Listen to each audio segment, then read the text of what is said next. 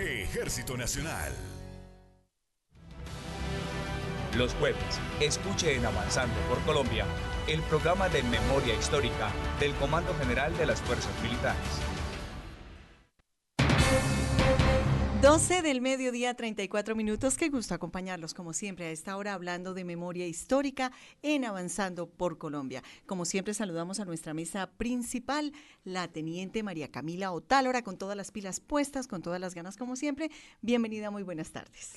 Muy buenos días, Nidia, muy, muy buenas tardes ya. Es que el día pasado corriendo. La verdad, sí. Eh, un saludo muy especial para todas las personas que nos escuchan. Hoy muy contenta porque hoy tuvimos nuestro seminario sobre la Primera Guerra Mundial desde una perspectiva alemana, que lo pueden consultar en el canal oficial de la Universidad Sergio Arboleda para que no se pierdan ningún detalle el Centro de Historia Militar y Ciencias Sociales de las Fuerzas Armadas Alemanas nos cuenta cómo fue este proceso tan importante para la historia eh, contemporánea, internacional. Y el próximo jueves los invitamos a que se conecten también desde el canal de YouTube de la Universidad Sergio Arboleda para hablar sobre la Segunda Guerra Mundial desde una perspectiva alemana. Bueno, hay que sentarse, escuchar y analizar un proceso y un momento histórico tan importante para el mundo entero. 12 del mediodía, 35 minutos, invitados especiales como siempre en este Avanzando por Colombia. Nos acompaña el sargento mayor en uso de buen retiro, Raúl Hernández Chavarro, del Arma de Inteligencia Militar. Él pertenece a la Asociación de Suboficiales Patria Mía, a la Asociación Colombiana de Suboficiales de Caballería Activos y a la Asociación Colombiana de Sargentos Mayores. Actualmente es un apasionado por la lectura y la escritura, que quien conoce realmente la historia nos diría que que es la mejor y única forma de ir reconociendo los hechos y apropiándonos de lo que la historia nos enseña para no cometer los mismos errores. Sargento Mayor Hernández, bienvenido, muy buenas tardes. Buenas tardes. Bueno, qué gusto tenerlo en los estudios de las emisoras del ejército. No, el gusto es mío.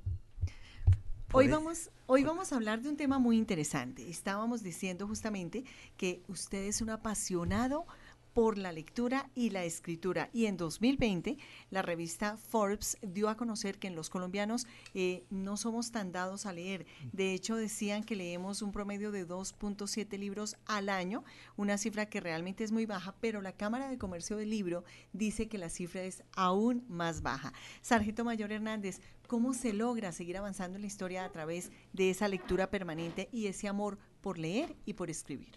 Bueno, eh, la cuestión de leer me la, me la inculcaron los curas salesianos en un colegio de internos. Figure que en esa época no había ni televisión, ni teléfono, ni celular, ni nada.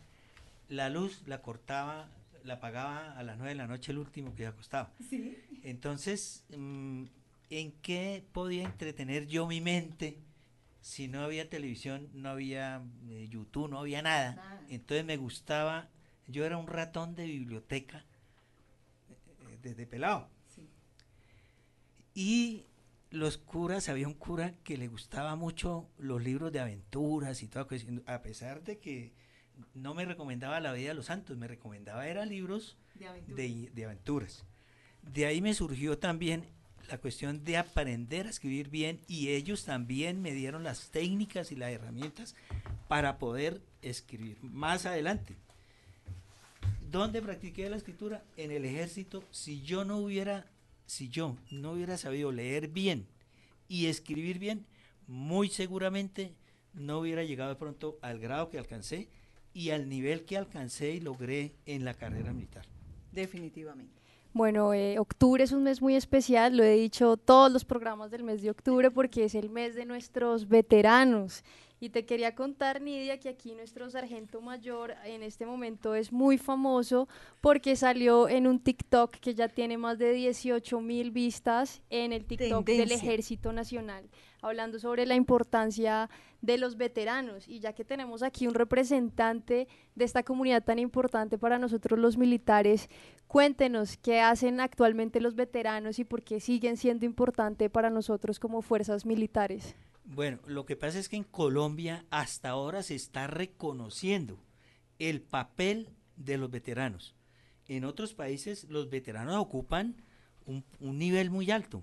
Yo, por ejemplo, estuve en, Israel y en Israel el veterano, los ministros, los militares o los civiles se paran cuando ven un soldado, le preguntan al soldado para dónde va y lo llevan a la puerta de la casa. Eso, el respeto y la admiración por los veteranos. Si vemos los veteranos de Estados Unidos, están súper organizados. En Chile, en Chile los veteranos tienen empresas, son a pesar de que están un poquito ahorita tirando por otro lado, pero de todas formas son respetados. Y en Colombia no, únicamente la gente eh, pensaba que los veteranos eran los de Corea. Sí. Sí, son veteranos porque estuvieron en un conflicto internacional. Pero estábamos en mora, el gobierno o el Estado, de reconocernos esa categoría de veteranos, porque nosotros llevamos una guerra de 60 años. Sí. Y va a seguir, esto no ha terminado. De todas formas, yo pienso que el pueblo que no reconozca a sus veteranos, no, mejor dicho, está fuera de, contexto. Pero se puede decir que en Colombia quizá no tenemos esa cultura de respetar y valorar no solamente a nuestros veteranos, sino en muchas ocasiones a nuestras fuerzas. Sí, eh, de todas, sí, es que todo lleva a eso. Si no respetan a los veteranos porque fueron personas que se sacrificaron para tener la vida que actualmente tienen, que no reconocen, que si pueden salir a la calle, que si pueden eh, eh, montar un negocio, que pueden hacer lo que quieran prácticamente, porque Colombia es de los únicos países en donde las personas pueden hacer prácticamente lo que se les dé. La reverenda, dirían por ahí. Entonces, eh, mucho menos mm, van a respetar, digamos, a la autoridad. Es definitivo, pero además tenemos que exaltar el papel de nuestros veteranos. Aquí, Teniente Otálora, hemos tenido unos veteranos maravillosos que nos han enseñado mucho de su vida, de su historia, y hoy tenemos que aprender el valor de la lectura y cómo nos podemos construir y construir un país leyendo y escribiendo. Claro que sí, para nosotros es muy importante porque a través de la lectura podemos dar a conocer todas esas historias que para las personas que de pronto no están aquí dentro de las fuerzas militares son completamente desconocidas. Y hablando de la oportunidad, del privilegio que hemos tenido de tener a veteranos como usted aquí hoy, mi sargento mayor, también hay que hablar de aquellos que no nos acompañan. Eh, por ejemplo, los más de 433.213 militares víctimas, muchos de ellos que, ya no están, entre ellos tenemos una cifra eh, de 7.322 militares desaparecidos. Por ejemplo, a través de la lectura, nuestro sargento mayor aquí, Raúl, ha escrito un cuento muy bonito. Bueno, realmente no es bonito, es muy duro. Sí, perdón, pero no es cuento, es un relato basado en un hecho real. Es un libro. Bueno, tenemos un relato. Un relato. Un, libro corto. Pero ya está, ese libro eh, lo están leyendo en todos los países de América Latina y en España. Y este relato se llama El día que nos llegó. ¿Cuál fue ese día que nos llegó, mi sargento mayor? Es realmente bien interesante poder hablar de estas historias, Sargento Mayor. Entendemos la emotividad que le produce porque los colombianos somos cargados de emociones y cuando el tiempo pasa y podemos escribir nuestras historias, eso nos permite recuperar el tiempo que seguramente ya no está, pero que nos ha hecho crecer en eh, conocimientos, en manejos, en manejar y, y entender nuestras propias emociones. Mm, sí, es la historia de un sargento que estuvo trabajando conmigo y lo trasladaron para Arauca. Sí. Y se acercaba el Día de la Madre y entonces e, eh, después de casi un año de estar en Saravena en esa época, le estoy hablando de 1985, Imagínese. era eh, eh, Saravena, digamos, era un pueblo muy abandonado, muy alejado y los militares tenían que prácticamente dormir en cambuches y, dormir con chaleco y dormir, no podían salir ni a la calle. Y el sargento y, eh, lo dejó prácticamente el avión que era Satena, que viajaba allá, y se tuvo que venir por tierra.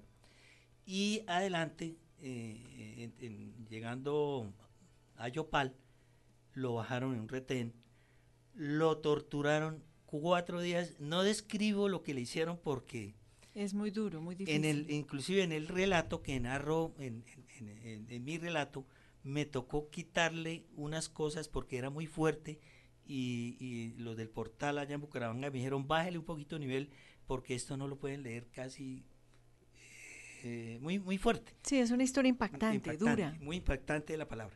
Entonces, ellos, eh, el sargento venía a celebrarle eh, el Día de la Madre a, los hijos. Sí. Y en vez de, de, celebrar el Día de la Madre, cuando todo el mundo en Colombia le estaba celebrando el Día de la Madre, le entregaron a la familia el cadáver de este en Un, en un ataúd de plomo, porque no, no lo podía, por el estado en que lo encontraron, no lo podían traer ni mostrar siquiera. Entonces... Es una historia muy difícil, muy dura.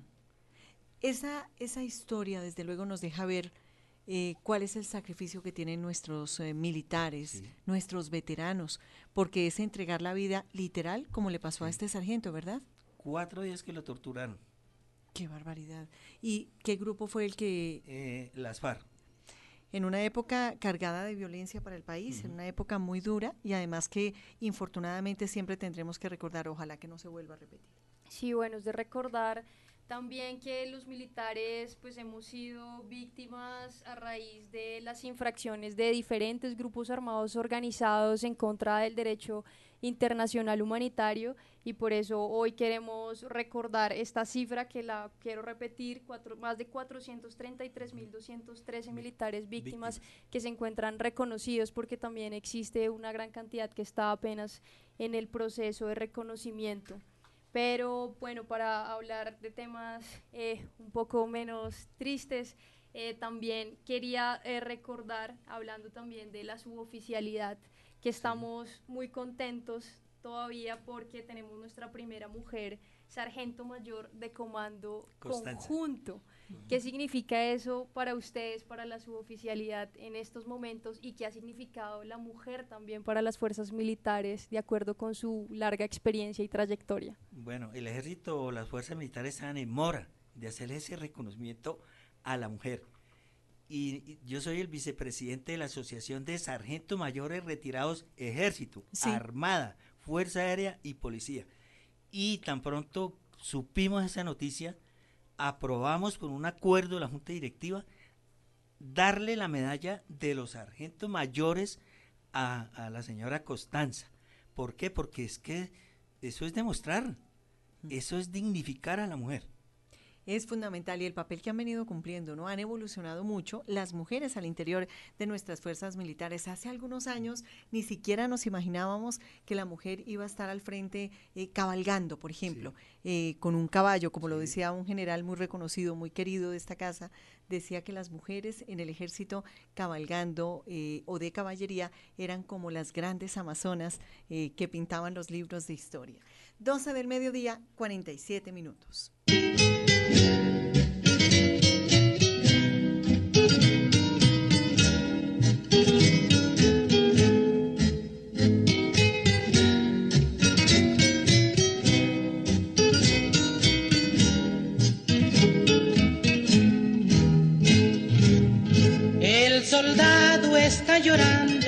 Las puertas del plantel porque tuvo la noticia que jamás volvería a ver la madre que entre sus brazos con amor lo vio crecer, a la que él besó esa tarde cuando se marchó al cuartel. En su carta le decía, hijo no te volvería que seas un buen soldado cuando salgas del cuartel cuando vuelvas a tu casa y yo no exista ya, para que enjugues tu llanto, dejaré un blanco clavel.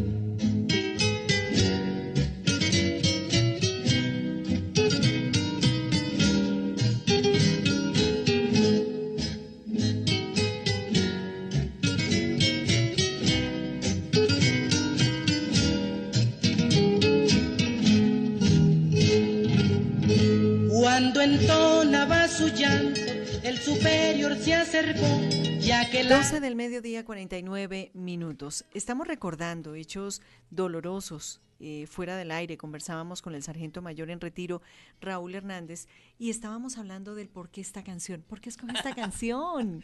Háblenos de esta canción.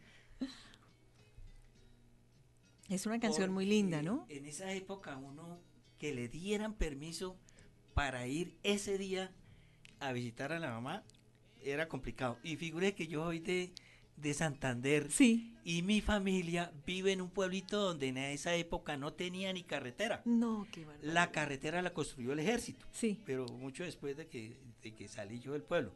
Entonces, imagínese usted que no, no me daban permiso, estaba bien retirado de mi familia y de mi mamá escuchaba canciones y me ponía a llorar. Pues con toda la razón. Es que además, Sargento Mayor, en esa época no había, eh, no, sino como un teléfono, ¿no es cierto? Y a ese teléfono llamaba todo el mundo. Es, es que en uno de mis cuentos, mm, mi nieto me preguntaba a mí, hola abuelito, ¿y ustedes cómo escribían? ¿Cómo se relacionaban? ¿Cómo no hay qué? Y ahí me salió un cuento en donde yo cojo a mi nieto, Sí. lo traslado a mi pueblito, a que mire cómo estudió el abuelo, cómo era la vida en mi pueblito, cómo era para poder estudiar usted, y, ¿cierto? Sí. Y las cartas y la correspondencia, cómo se hacían, que era, era por, por correo. eh, Era de papel, De carta, de papel.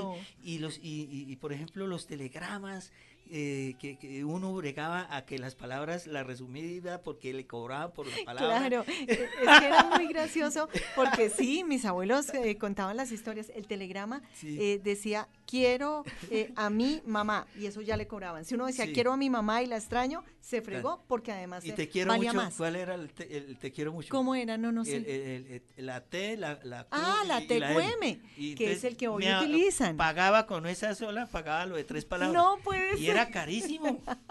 claro. Eso no era gratis. Y las llamadas Sí. en el pueblo, en el pueblito donde soy yo, que en, en mi relato lo menciono, en ese pueblito los únicos que tenían teléfono eran el alcalde, Sí, el cura los importantes. y Telecom. Ay, No había más. y con las llamadas lo mismo, llamaba uno a Telecom y Iba de a ahí Telecom buscaban y a la tenía persona. que esperar usted la llamada para que o a veces el padre por, por el chismógrafo del pueblo allá necesitan a fulano de tal cierto Sí, sí. porque no había otra forma ¿Qué tal la maravilla, teniente Pues hablando de comunicaciones, y era difícil estando en otra ciudad de Colombia, Sí. ¿qué me dice usted cuando estuvo en el tercer contingente en el Sinaí? en el tercer relevo No. para el Sinaí ¿Cuántas veces se comunicó a Colombia entonces? como tres veces No y, puede es- ser. y eso por un radio un radio que donó alguien y, pero eso eh, mejor dicho usted tenía que en Colombia coordinar como ocho días con antelación para decirle a mi señora pilas que tal día la voy a llamar No, pero bueno, ya estaba casado, ¿no? Por ya estaba Dios, casado. ¿Y cómo, cómo le decía a la esposa que la amaba si era como tres fuentes, 50 personas escuchando la conversación? Sí, eso por un lado, uno era por clave, por clave. Mi amor, adivina quién te quiere. Eso debe ser difícil.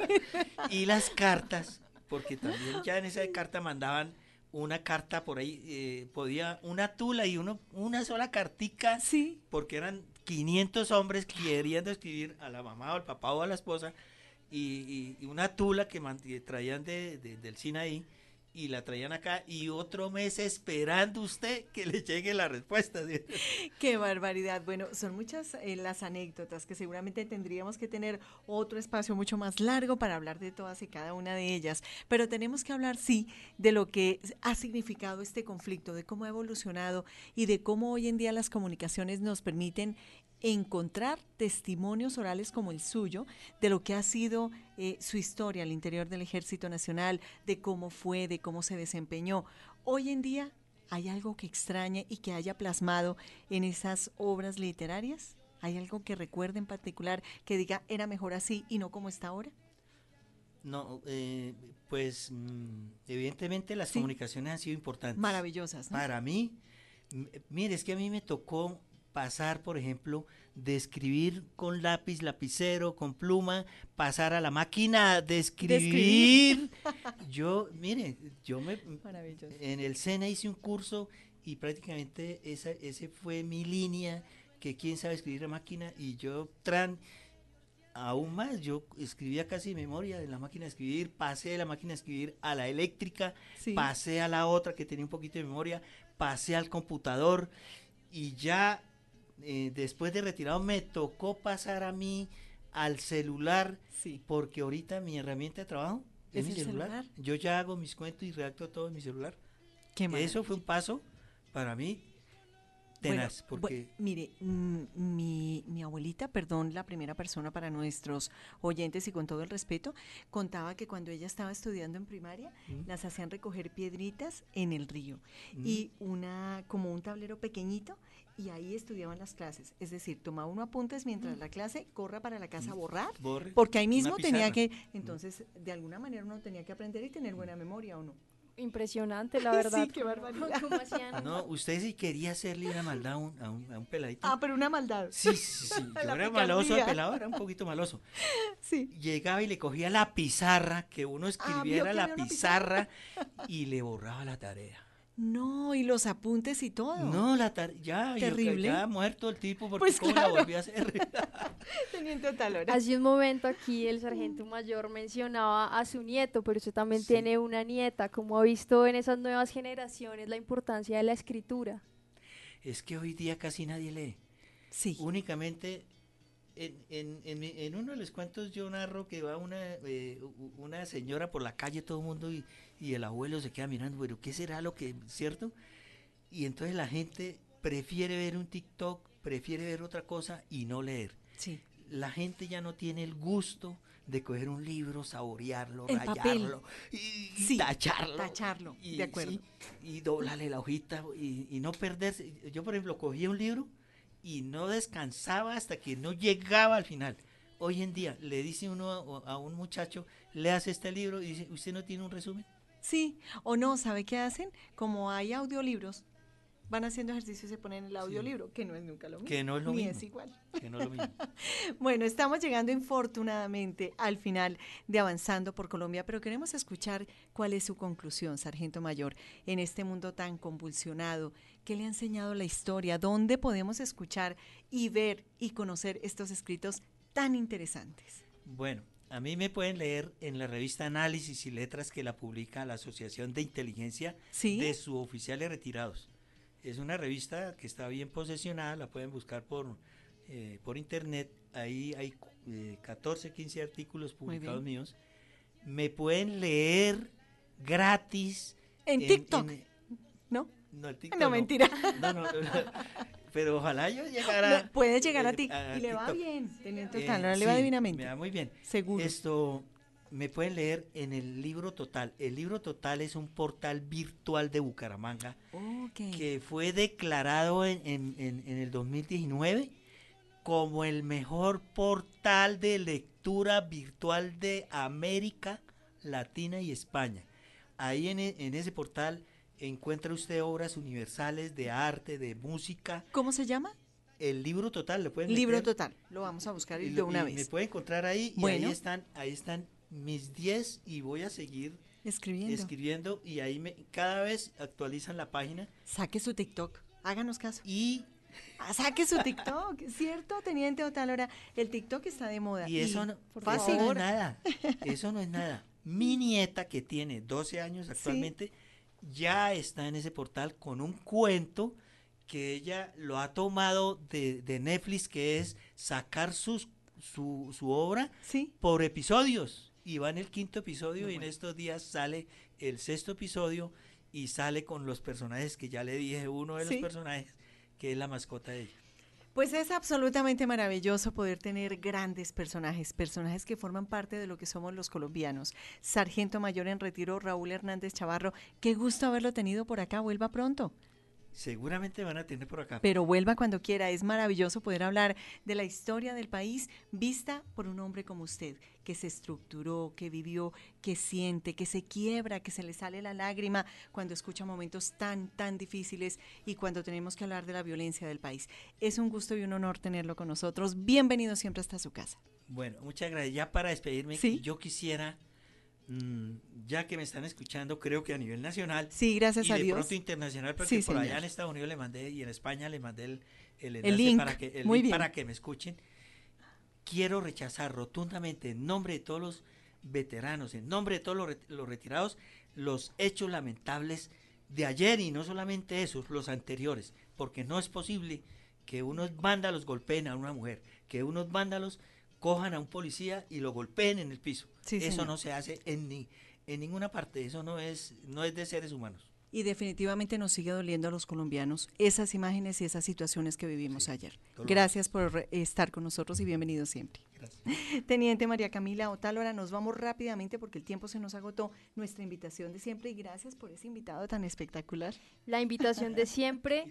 más invitados. Bueno, calle, Bienvenidos. Calle 10, número 492, mi sargento mayor, invitado para que nos acompañe en nuestro museo militar en la Candelaria de todos los días, menos los lunes, porque tenemos que arreglar. De resto, completamente invitados, limpiar la casa. Y, poner a los fantasmas en forma. Ahorita en Halloween, sí. y el, otro jueves. No, el otro jueves? El otro, no, el otro, de eh, no, siempre desde acá.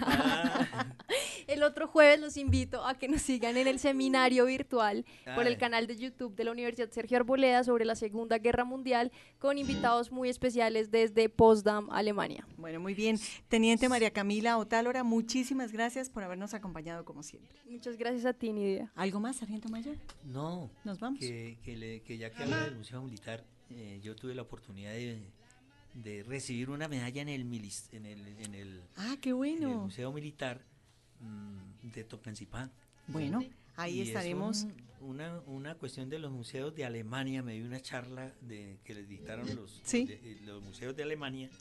Estuve presencial allá en la, en la Universidad Militar, porque es un tema que tenemos que, fortalecer. Definitivamente. le falta mucha cosa todavía. Bueno, vamos a estar atentos a lo que digan las personas encargadas y desde luego estaremos fortaleciendo también la presencia de los colombianos. Una en punto de la tarde, Sargento Víctor Gutiérrez al frente del Control Master. Muchísimas gracias. En la coordinación quien les habla, Nidia Janet Martínez. Los dejamos con buenas historias y con este sabor a patria cada vez que hablamos de avanzar por Colombia. En su carta le hijo, no te volverás